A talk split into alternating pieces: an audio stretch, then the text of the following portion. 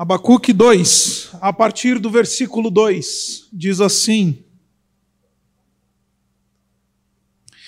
Então o Senhor me respondeu: Escreva esta visão claramente em tábuas, para que se leia facilmente, pois a visão aguarda um tempo designado. Ela fala do fim e não falhará. Ainda que demore, espere-a, porque ela certamente virá e não se atrasará. Escreva: o ímpio está envaidecido, seus desejos não são bons, mas o justo viverá por sua fidelidade. De fato, a riqueza é ilusória, e o ímpio é arrogante e não descansa. Ele é voraz como a sepultura e como a morte. Nunca se satisfaz. Apanha para si todas as nações e ajunta para si todos os povos. Todos estes povos um dia rirão dele com canções de zombaria e dirão: Ai daquele que amontoa bens roubados e enriquece mediante extorsão até quando isto continuará assim? Não se levantarão de repente os seus credores? Não se despertarão os que o fazem tremer? Agora você se tornará vítima deles, porque você saqueou muitas nações. Todos os povos que restaram o saquearão pois você derramou muito sangue e cometeu violência contra a terra, cidades e seus habitantes. Ai daquele que obtém lucros injustos para a sua casa, para pôr seu ninho no alto e escapar das garras do mal. Você tramou a ruína de muitos povos, envergonhando a sua própria casa e pecando contra a sua própria vida Pois as pedras clamarão da parede e as vigas responderão do madeiramento contra você. Ai daquele que edifica uma cidade com sangue e a estabelece com crime. Acaso não vem do Senhor dos exércitos que o trabalho dos povos seja só para satisfazer o fogo e que as nações se afadiguem em vão? Mas a terra se encherá do conhecimento da glória do Senhor, como as águas enchem o mar. Ai daquele que dá bebida ao seu próximo, misturando-a com o seu furor, até que ele fique bêbado para lhe contemplar a nudez. Beba bastante vergonha em vez de glória. Sim, beba você também e exponha-se.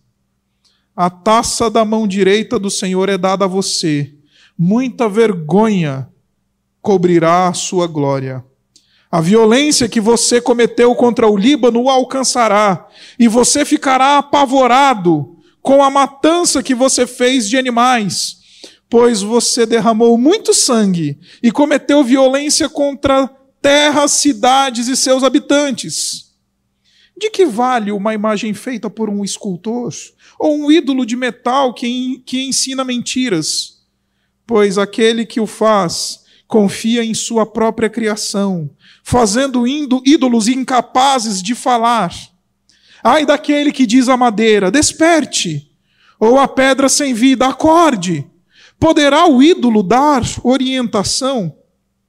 Está coberto de ouro e prata, mas não respira. O Senhor, porém, está em seu santo templo. Diante dele fique em silêncio toda a terra. Esta é a palavra de Deus. Bom dia, meus irmãos.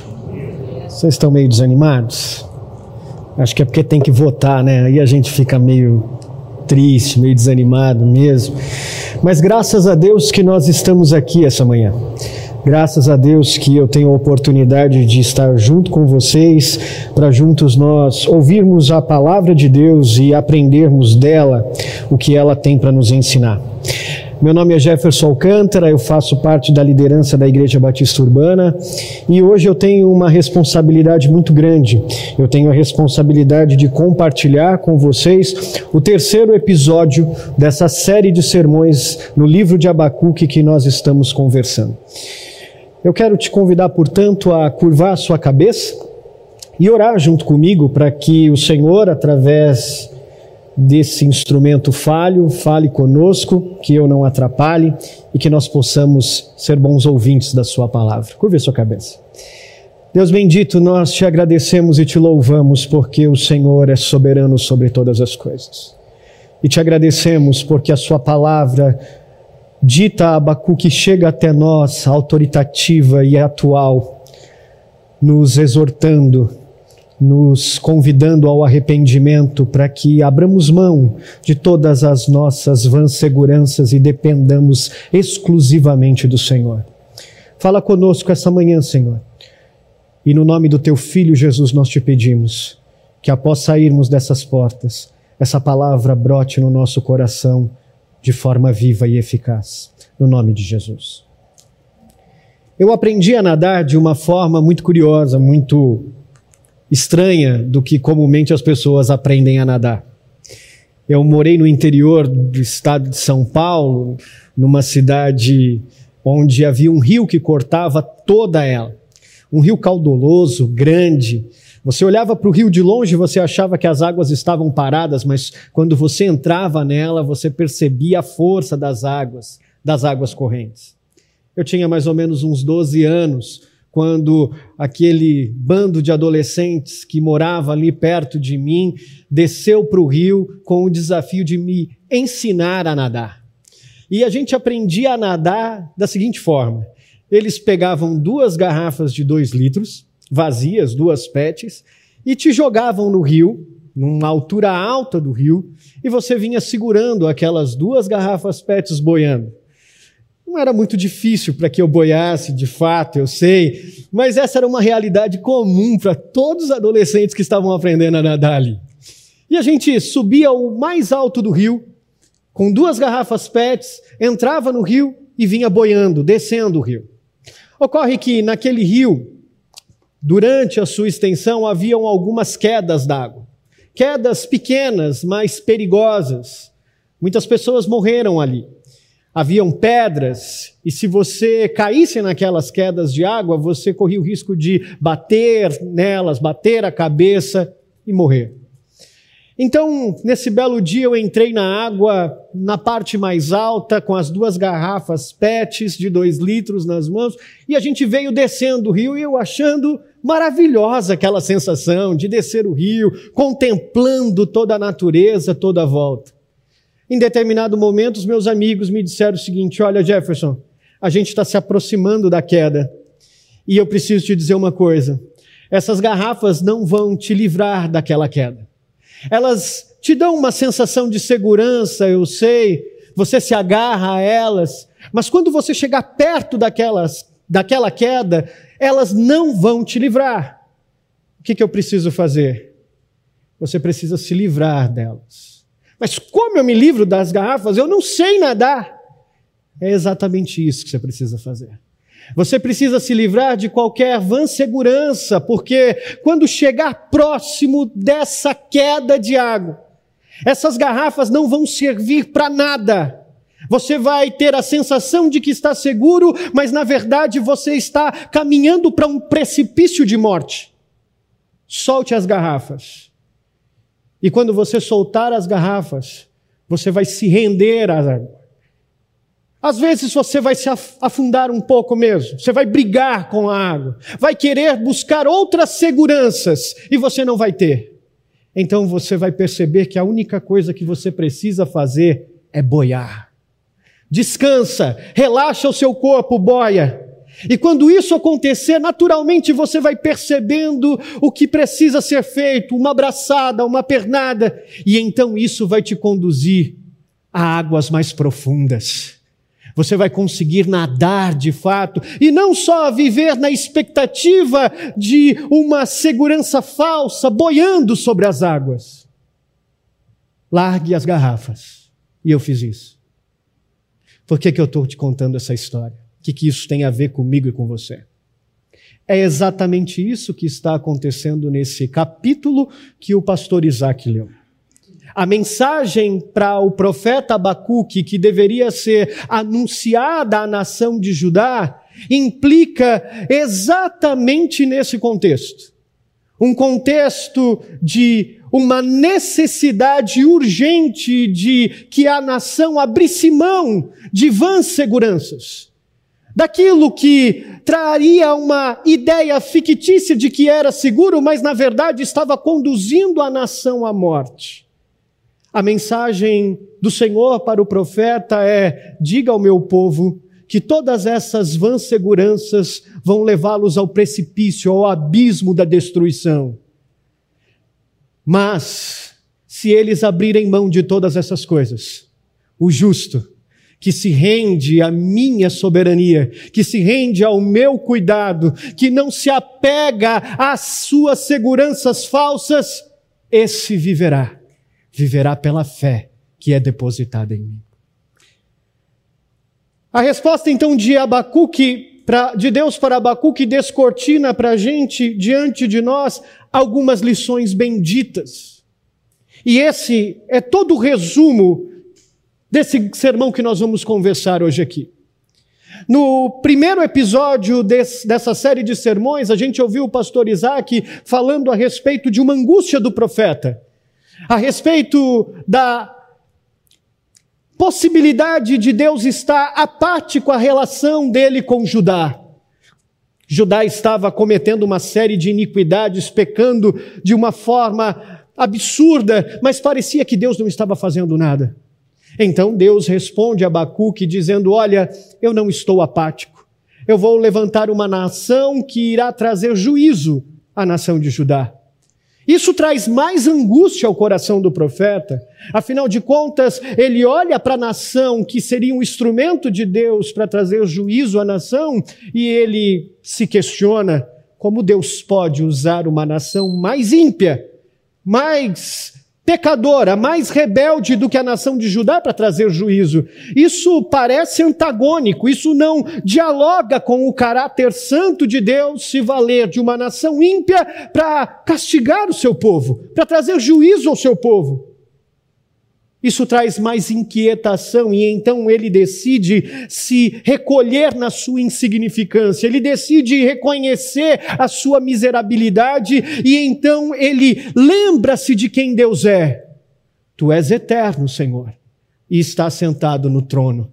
Apesar de eu não entender os seus propósitos, eu sei que o Senhor é soberano sobre todas as coisas e está governando. Mas eu preciso de respostas. O meu coração está perturbado, inquieto. Eu preciso. Então eu vou aguardar o Senhor trazer respostas ao meu coração. E o capítulo 2 inicia a partir do versículo 2 exatamente com esse contexto. A primeira lição bendita e oportuna que a gente pode tirar desse texto é exatamente nos versículos 2 e 3 que nós lemos, que demonstram uma clara demonstração do cuidado de Deus para com o profeta, que está com o coração angustiado, e para com o seu povo, a nação de Judá. Com relação ao profeta, o Senhor Deus, ele não ignora as suas angústias, embora ele não precisasse trazer nenhum tipo de explicação a Abacuque. Eu sou soberano, Abacuque. Eu sou o Senhor eterno, estou assentado no meu trono e eu não preciso dar explicações de como eu estou cuidando de todas as coisas.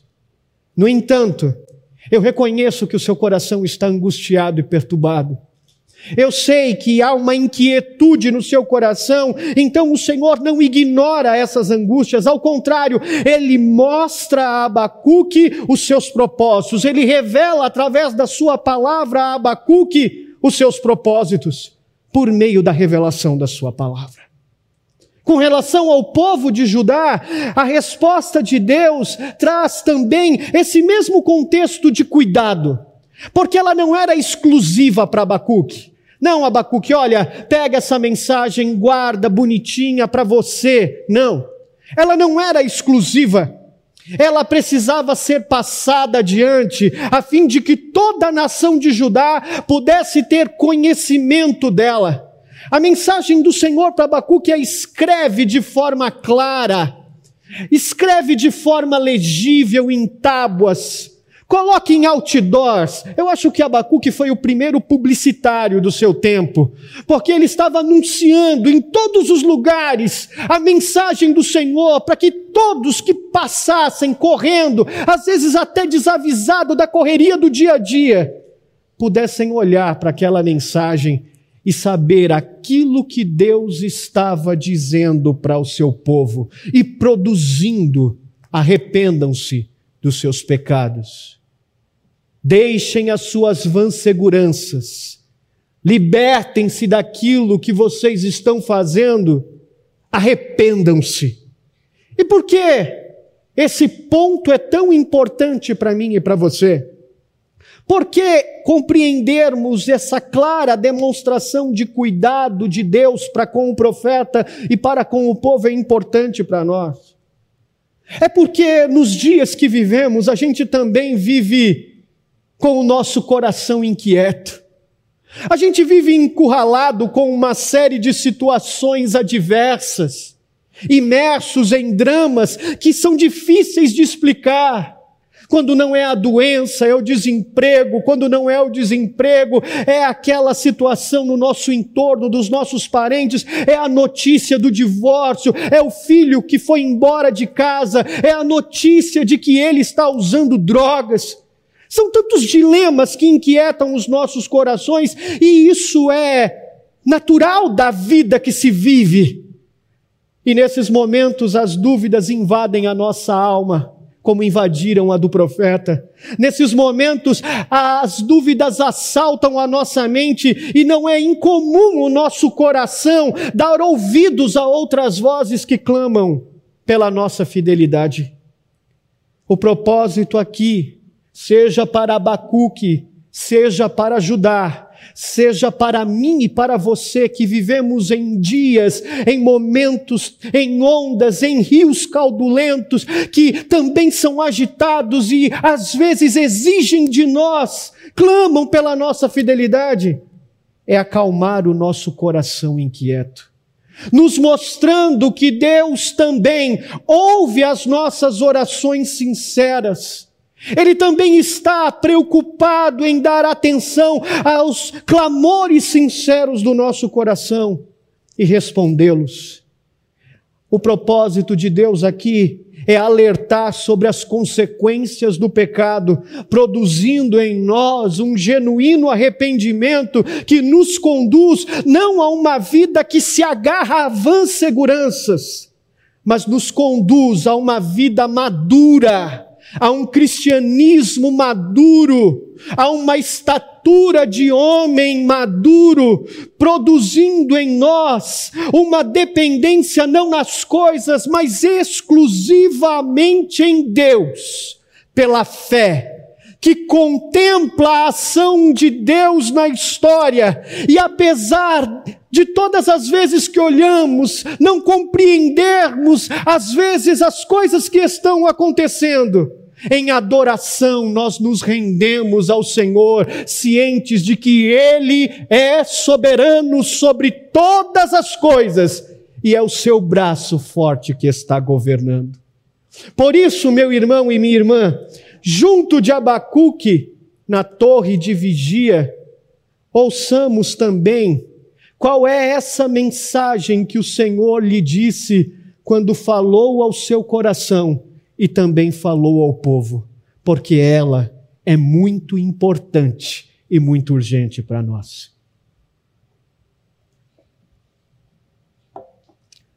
A segunda lição importante, portanto, que a gente encontra nesse texto é exatamente a mensagem de Deus para o profeta e para a nação. Ela está inserida nos versículos 4 e versículo 5 desse texto. Essa lição vai mostrar para a gente que nós devemos confiar na palavra de Deus e não em nenhuma outra coisa. e não em nenhuma vã segurança, porque todas essas coisas vão nos levar à morte, mas a nossa fé vai nos conduzir à vida. O justo viverá pela fé. Confiem na palavra de Deus. Aqui, o contraste apresentado que o profeta ouve do Senhor é entre as pessoas de fé, chamadas justas, e aquelas pessoas que, em sua arrogância, elas confiam em si mesmas, deixando de fora da sua vida o Senhor que é soberano sobre todas as coisas. E a essas pessoas, o Senhor as chama de ímpias, dependendo da sua tradução, ou de soberbas. É assim que o Senhor os chama. O ímpio, que é primeiro tratado aqui no versículo 4, o Senhor fala sobre ele como quem é um arrogante, um soberbo, um orgulhoso. Essa, a Ara traduz dessa forma, como soberbo. Eis aí o soberbo. É assim que a Ara traduz. A NVI vai dizer: o ímpio está envaidecido. Ele é representado pelos caldeus, a Babilônia, mas serve de alerta também para a nação de Judá que precisava se arrepender dos seus caminhos. Deus se vale de três formas para classificar quem é esse ímpio, quem é esse soberbo que ele aponta. Eis aí o ímpio, eis aí o soberbo. No versículo 4, ele começa dizendo que esse homem, esse ímpio, ele é tomado por uma soberba gigantesca no seu coração. Deixa eu te explicar o que Deus está dizendo aqui. Os caldeus, eles estavam tão inchados de orgulho pela sua força bélica. Em todos os lugares que eles chegavam, em todas as nações que eles pisavam, eles destruíam. O seu poder militar dava a eles uma sensação de orgulho profundo. A sua capacidade de guerrear, de vencer, de escravizar os povos, que todas essas coisas faziam que eles se curvassem diante deles mesmos e adorassem a sua soberba, o seu orgulho, as suas vantagens. Eles se prostravam diante do seu próprio poder e da sua vanglória e da sua força. Por isso Deus diz: Eis aí o soberbo, que acha que é alguma coisa por aquilo que tem ou por aquilo que faz e ele não se aguenta em si mesmo e se prostra diante de si, porque ele se acha muito bom. No versículo 5, ele apresenta uma outra razão. Ele vai dizer o seguinte: Eis aí o soberbo, e ele vai dizer: A sua alma não é reta nele, os seus desejos não são bons. E nos versículos 5 ele vai dizer quais são os desejos que não são bons. Eles se deleitavam naquilo que Deus abomina. A soberba gera um desvirtuamento dos nossos afetos. A gente acha que é bom demais, então por isso a gente começa a gananciar a conquista, as coisas, as pessoas, porque a gente acha que tudo está ao poder da nossa mão. Assim eram os caldeus.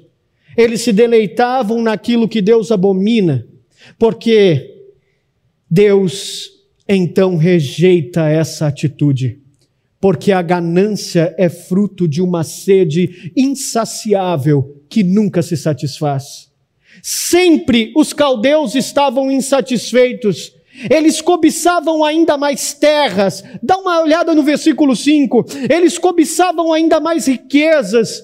O objetivo deles era conquistar todas as nações, pois eles achavam que isso traria segurança para eles, que isso traria conforto para eles. Então vamos destruir, vamos conquistar. Eles eram vorazes, eles nunca se satisfaziam, é isso que o texto diz. Mas a notícia do Senhor a Abacuque é que tudo isso é ilusório. A riqueza que eles conquistam é ilusória.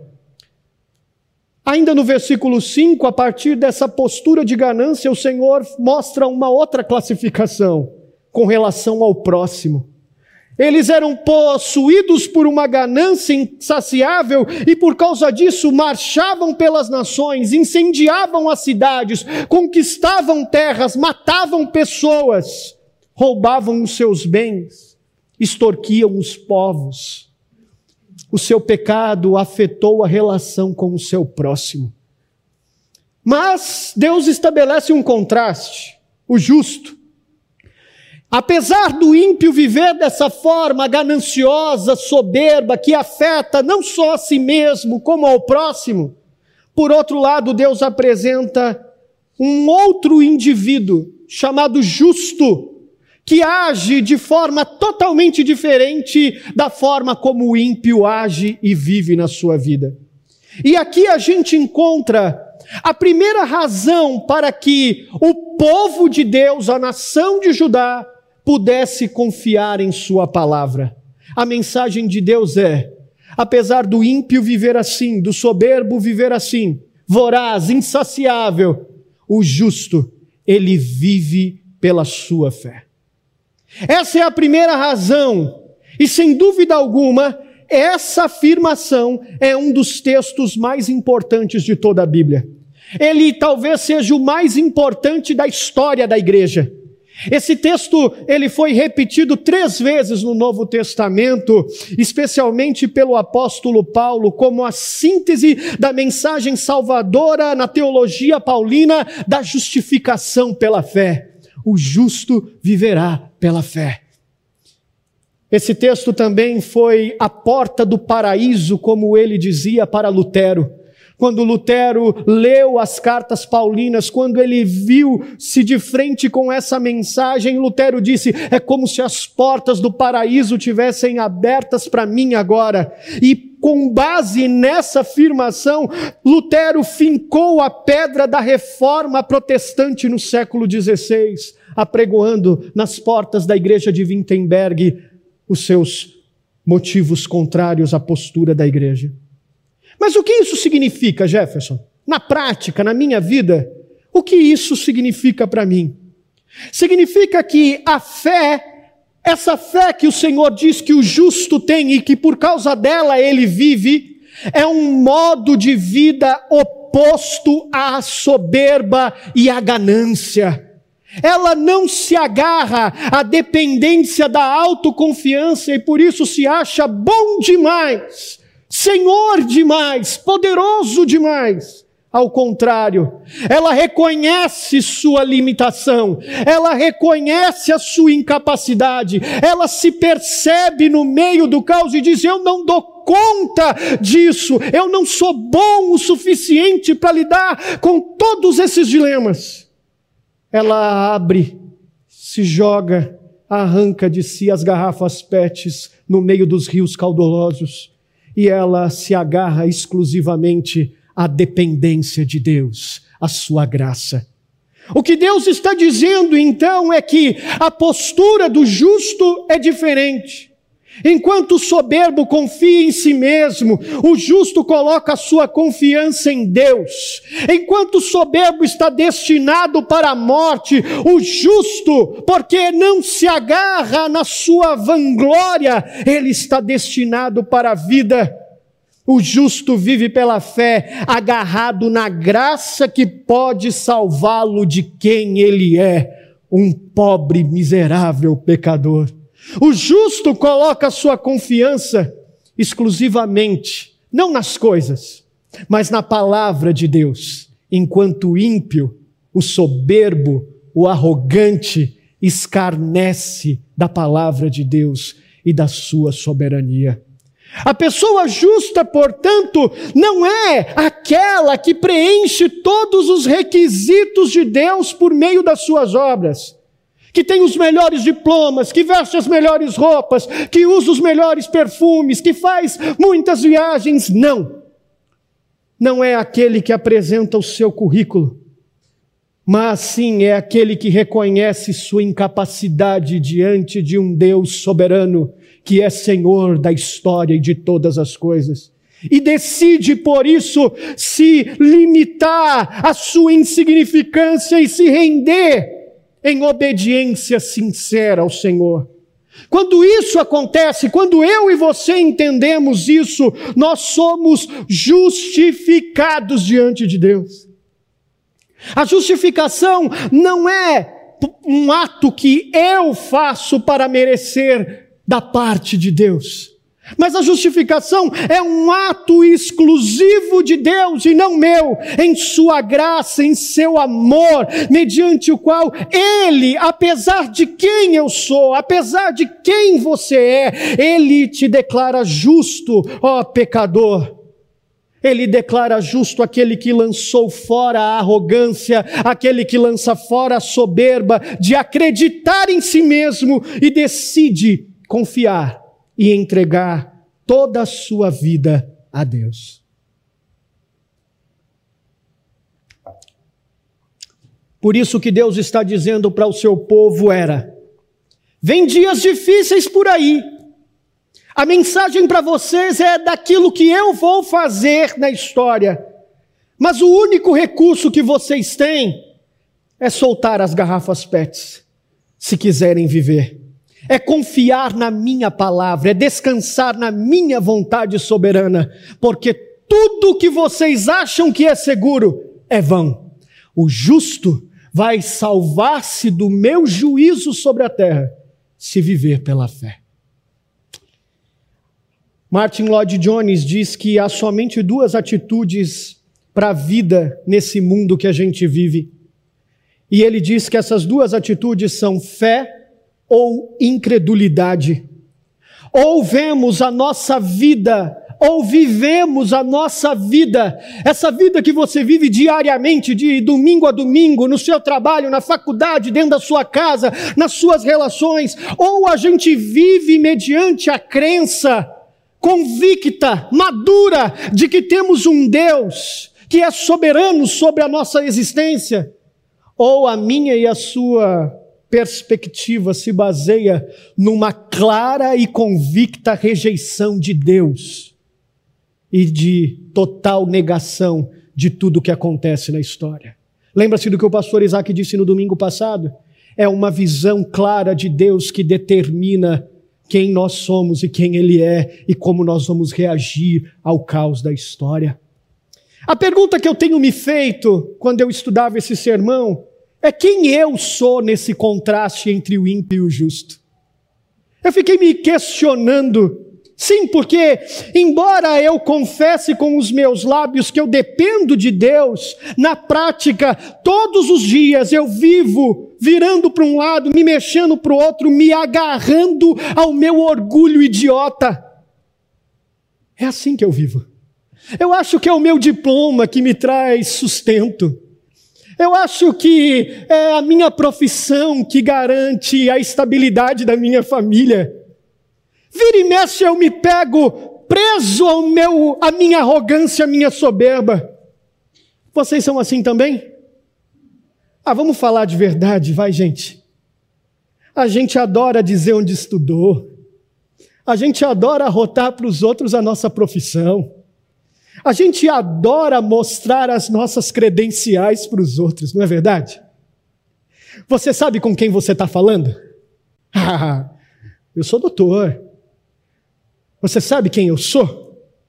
A gente se vangloria de coisas tão fúteis, da cor do nosso cartão de crédito, porque afinal de contas, um cartão preto chega junto, né? A gente tem sala VIP, a gente pode acessar os lugares que outros não podem.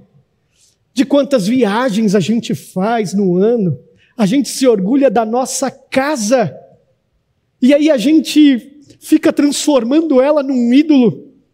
A gente se orgulha do nosso carro, dos nossos dons, da nossa intelectualidade, até da nossa beleza a gente se orgulha. Deixa eu te dizer uma coisa. Deus não tem prazer na soberba. Deus não tem prazer no orgulho, ao contrário, ele resiste o soberbo, ele resiste ao orgulhoso. É isso que a palavra diz em 1 Pedro capítulo 5. A soberba, a arrogância, o orgulho que nós temos e nos agarramos é uma conspiração contra Deus. É dizer eu não preciso de você para nada, porque eu sou autossuficiente o bastante para dar conta da minha vida. É uma altivez que desafia Deus. Isso aconteceu no céu com Lúcifer e aconteceu no Éden com os nossos primeiros pais. A gente achou que podia ser bom bastante para dar conta de toda a nossa existência. Nós confiamos em nós mesmos ao invés de confiarmos na graça dele. E quando não é a soberba, vamos combinar que é a ganância, não é mesmo? O desejo desvirtuado, incansável, que nada satisfaz. A gente sempre está buscando uma experiência nova para saciar as nossas emoções, ou buscando alguma conquista nova. A gente nunca está satisfeito com aquilo que a gente tem, nunca experimenta de satisfação e contentamento por aquilo que Deus está nos dando todos os dias. A gente vive a vida saciando a nossa sede naquilo que é ilusório, achando que isso traz satisfação plena. Ainda que isso sacrifique os outros, ainda que isso sacrifique coisas, acreditando que isso nos traz segurança e poder. A gente pinta o cabelo de vermelho, de verde, de azul, porque a gente precisa inconstantemente. A gente precisa constantemente, aliás, estar trocando de cores. A gente viaja, a gente faz compras, a gente casa, a gente separa, a gente casa de novo, a gente troca de namorado, a gente beija não sei quantas bocas, a gente vai em não sei quantas baladas, a gente troca de carro, a gente troca de emprego. A gente faz uma tatuagem nova todo mês, sempre buscando com uma sede insaciável algo que vai preencher o nosso coração, acalmar a nossa inquietude. O justo não vive dessa forma. O justo sabe que nessa vida nada poderá saciar a sua fome, a sua sede, a não ser o Senhor. Pascal disse que ele tinha um buraco dentro de si, um vazio dentro de si, que nenhuma coisa podia preencher, porque ela era do tamanho de Deus. O justo entende que suas necessidades só encontrarão satisfação plena quando saciadas pelo pão e pela água da vida. C.S. Lewis disse: Se eu encontro em mim um desejo que nenhuma experiência desse mundo pode satisfazer. A explicação mais provável é que eu fui feito para outro mundo. Eu não sou desse mundo. Eu não pertenço a esses senhores, porque nenhuma dessas coisas que clamam pela minha fidelidade, prometendo uma segurança, podem me satisfazer pela, de forma plena. Somente o Senhor que disse: Eu sou o pão da vida, e aquele que vem a mim nunca terá fome, aquele que crê em mim nunca mais terá sede. Quem é você nesse contraste entre o justo e o ímpio? Por fim, último, a última lição que a mensagem de Deus a Abacuque revela para mim e para você está nos versículos 6 a 20.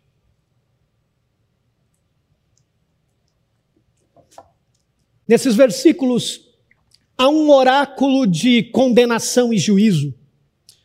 É uma mensagem de Deus para Abacuque dizendo: Olha, Abacuque, eu vou te mostrar agora que eu nem sou apático à história e nem antagônico, mas eu sou implacável.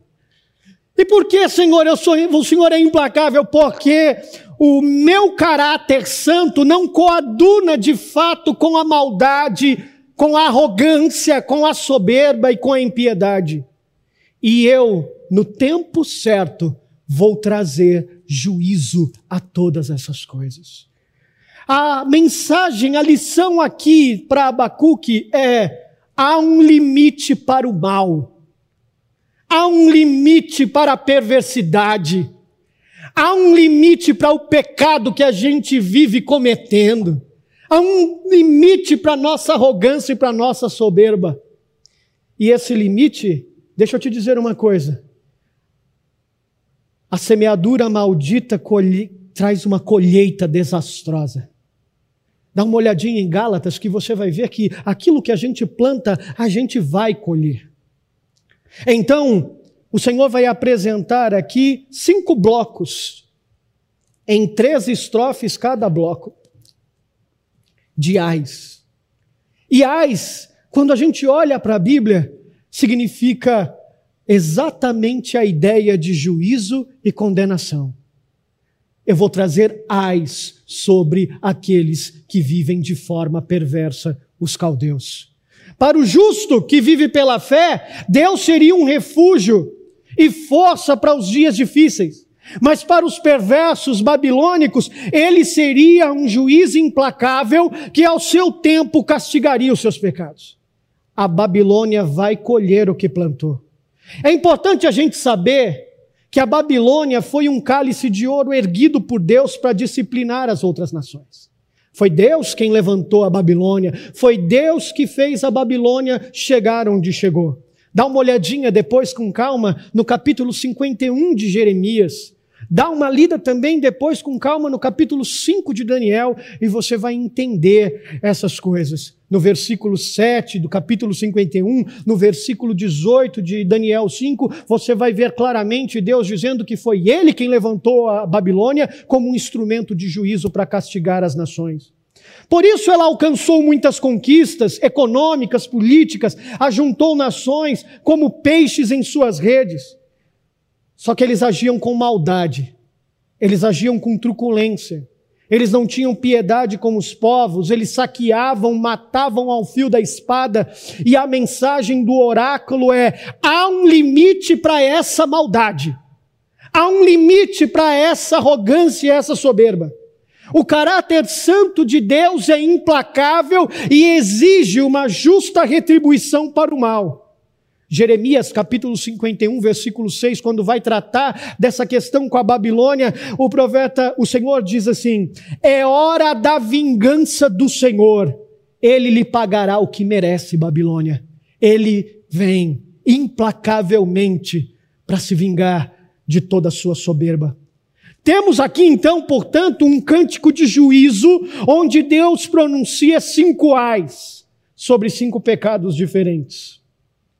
Aqueles que ouviam um cântico de glória, agora ouvem um cântico de juízo irremediável. O primeiro ai está nos versículos 6 a 8.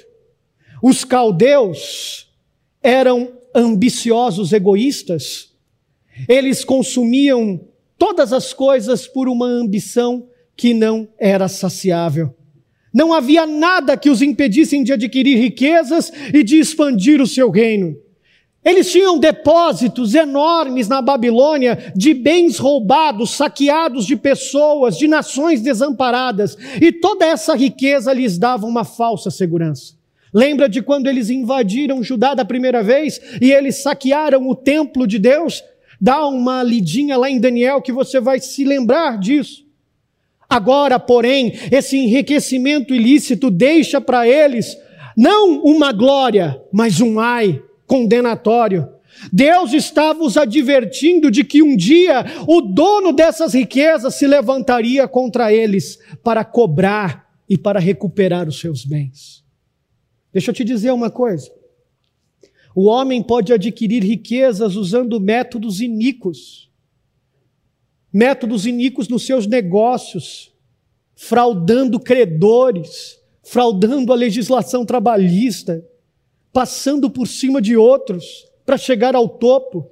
Mas a palavra de Deus, ela é implacável. Há um limite para o mal. Ai de você que amontou a riqueza de modo ilícito, fundado numa, numa ambição egoísta. A resposta é: eu vejo seu fim. O segundo ai é contra a ganância. Versículos 9 a 11. A sede insaciável e desvirtuada dos caldeus levaram eles a tomar das outras nações os bens que não lhe pertenciam de forma gananciosa, a fim de construir um império que os glorificasse, que lhes garantisse proteção. Eles achavam que com isso eles teriam segurança, eles queriam construir o seu castelo como o ninho de uma águia no alto de um penhasco porque eles achavam que assim eles estariam seguros. É claro que se tratava de uma falsa segurança, pois ninguém, nem eu e nem você, tampouco a Babilônia, pode construir muros altos o suficiente para deixar Deus de fora da nossa história e nos cobrar dos nossos pecados. Hoje em dia, a gente assiste nos jornais homens escondendo dinheiro na sua cueca em nome do Deus da ganância. Talvez eu e você não coloquemos o dinheiro na cueca, não é mesmo? Mas a gente também esconde as nossas declarações do imposto de renda. E um dia, elas também vão nos envergonhar como envergonham homens que escondem dinheiro na cueca. A palavra de Deus é implacável. Há um limite para o mal. Ai de você ganancioso que acredita que as conquistas te trarão segurança. Eu vejo o seu fim. O terceiro ai é contra a exploração. Versículos 12 a 14. A Babilônia foi construída, sabe de que forma? Com sangue de vítimas inocentes que os babilônicos derramaram. Foi construída por prisioneiros de guerra, por escravos, cujo trabalho era explorado ao máximo. Sabe aquela sétima maravilha, uma das sete maravilhas do mundo antigo, os jardins suspensos da Babilônia? Ok, foi construído com sangue inocente. Entretanto, não é possível explorar pessoas feitas à imagem e semelhança de um Deus vivo. Não. Esperar escapar do julgamento de Deus, explorando a sua imagem e semelhança, é um ultraje à soberania ao governo de Deus. Pode levar tempo, mas um dia o julgamento virá. O seu juízo sobre a Babilônia, então, é refletido na segunda razão para que o seu povo confiasse. Olha, a Babilônia vai ser dizimada e esquecida da terra por causa dos seus pecados. Mas, ao contrário, a minha glória, porque eu sou soberano, encherá toda a terra como as águas enchem o mar. A glória de todos os reinos é efêmera, vai ser esquecida, mas a minha glória não. A glória de Deus é eterna e permanece para sempre, e um dia, de forma plena, encherá toda a terra como as águas enchem o mar. A gente não possui mais escravos oficiais, mas continua escravizando as pessoas com os preços abusivos que a gente cobra nos nossos negócios. Ou quando a gente não paga de forma correta os nossos funcionários, a gente continua explorando a imagem e semelhança de Deus. Um dia, o Senhor gritará para mim e para você também: há um limite para o mal. Ai de vocês, exploradores daqueles que são a minha imagem e semelhança. Eu vejo o seu fim. A minha glória é para sempre e encherá toda a terra. O quarto ai é contra a crueldade, versículos 15 a 17. A Babilônia estabeleceu-se na sua vanglória e agiu de forma cruel, matando e destruindo outras nações. Ela experimentaria a mesma crueldade e vergonha que fez outros sofrerem. A imagem de um bêbado repulsível que traz para si vergonha alheia é dita aqui. Aliás, ela não foi só cruel com as nações, ela foi cruel com a natureza, com os animais. Por isso, Deus menciona que eles seriam retribuídos da mesma forma com crueldade. E o quinto e último ai está nos versículos 18 a 20. Um ai contra a idolatria, o Senhor de todos os outros pecados. Eis o cerne dos pecados a idolatria é adorar e servir a criatura em vez do Criador. Tudo aquilo que o homem se dedica com afinco, se sacrifica, tudo aquilo que ele não pode viver sem, é um ídolo no seu coração e, portanto, é condenado por Deus porque ele não divide a sua glória com ninguém. Os ídolos são substitutos mortos de um Deus vivo. Eles são impotentes. Eu e você também somos idólatras. Nós adoramos pessoas como nosso cônjuge, como nossos filhos, como nossos netos, como nossos carros, casas, joias, como as obras de arte que temos, como a nossa posição social, como o nosso apetite desenfreado. A palavra de Deus é implacável para mim e para você. Há um limite para o mal. Ai de você, idólatra, que se curva diante de ídolos do seu coração. Saiba que eu não divido a minha glória com ninguém. Eu vejo o seu fim. Deus conclui os seus cânticos de ai contra a idolatria, dando a terceira razão para que seu povo confiasse nele. Enquanto a primeira ressalta sua graça e a segunda sua glória, a terceira ressalta sua soberania. Ele diz: Eu estou assentado no meu trono e eu tenho controle de todas as nações. Versículo 20. Diante dele, fiquem em silêncio. Os impérios podem se levantar e cair, mas Deus não. Ele permanece assentado no seu trono. Fiquem em silêncio calem-se diante dele, ele é implacável. Abraham Kuyper disse o seguinte: não há um centímetro, um único centímetro quadrado em todos os domínios da nossa existência sobre os quais Cristo, que é soberano sobre tudo, não clame, é meu. A queda da Babilônia, meus irmãos, é uma lembrança para nós de que aquilo que o homem constrói pela sua própria força e vanglória não vai durar para sempre. Tudo aquilo que você tem construído com a força do seu braço, agarrando-se na sua soberba e arrogância, não vai te salvar dos precipícios da morte. O pecado pode parecer vantajoso por um tempo, mas deixa eu te dizer uma coisa: o oráculo de Deus para nós é: há um limite para o mal, e Ele é um Deus implacável que vai cobrar. Tudo que é mal está sob o juízo de Deus. Deixa eu te dizer uma coisa. Como eu posso mudar, Jefferson, toda essa esse cenário? O limite definitivo para o mal, aquele que coloca o limite final para o mal, não é uma palavra que foi pregada nas portas e nas cidades de Jerusalém. O limite fim do mal não é uma palavra que foi escrita claramente pare nas paredes de Jerusalém, pregada nos muros altos de Jerusalém, mas uma palavra que foi pregada numa cruz, não de forma escrita, mas de forma encarnada. Deus demonstrou o seu perfeito cuidado por nós, nos enviando aquele que é a palavra, Jesus Cristo, o Verbo vivo, nosso Senhor, aquele que é a palavra se fez carne e habitou entre nós.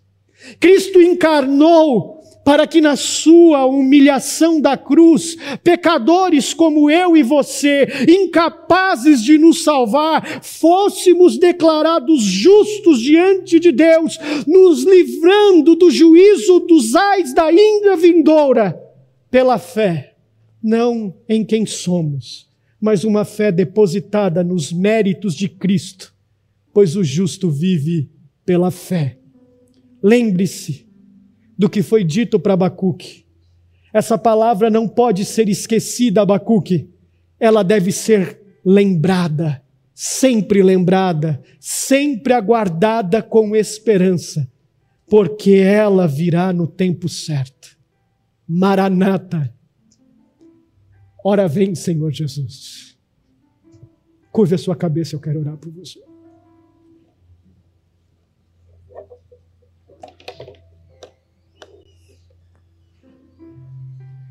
Perdoa os nossos pecados. Perdoa a minha arrogância. Perdoa a minha soberba. Eu vivo a vida me agarrando a ídolos do meu coração, achando que eles me trarão segurança.